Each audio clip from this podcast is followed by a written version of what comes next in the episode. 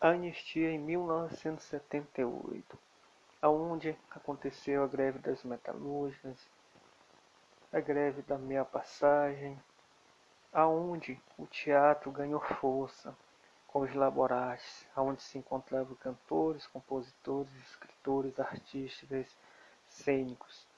para fazer sua cultura, para conversar, para cantar, para passar a noite, aonde se reuniu para debater e fazer suas músicas. Com isso surgiu Bandeira de Aço com os compositores Josias Sobrinho, César Teixeira, Sérgio Habib e Ronaldo Mota, aonde o Papete gravou, mas aconteceu um conflito entre os compositores porque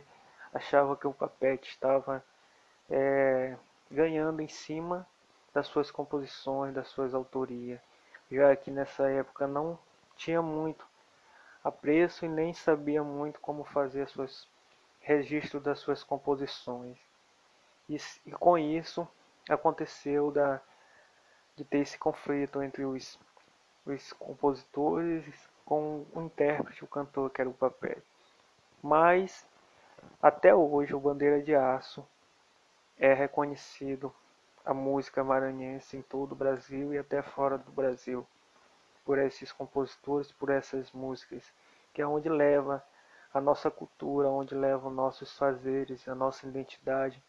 tudo que a gente vive aqui no Maranhão, que a gente já viveu, que a gente já passou,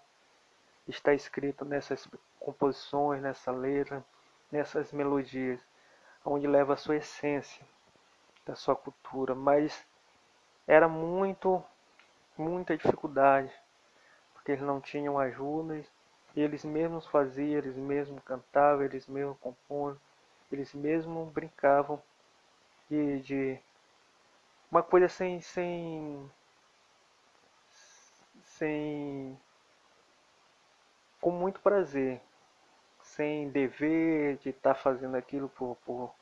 por alguma gratificação, por algum dinheiro, por algum dever a cumprir, não mas só por prazer de fazer música, de querer, de levar sua identidade, levar os artistas é, para divulgar sua música aqui, não só no Maranhão, mas no Brasil inteiro.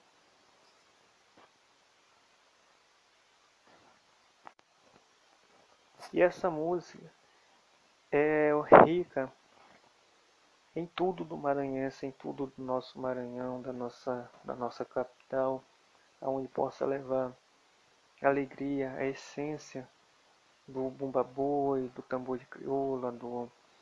do divino Espírito Santo, do, dos toques em comum que tem aqui no Maranhão, onde eles se reuniram na Mãe de Deus, no laboratório, onde foi feita toda essa estrutura que hoje é, é tocada de gerações e gerações a passada. O nosso pavilhão é de pedra, mas a nossa bandeira é de aço.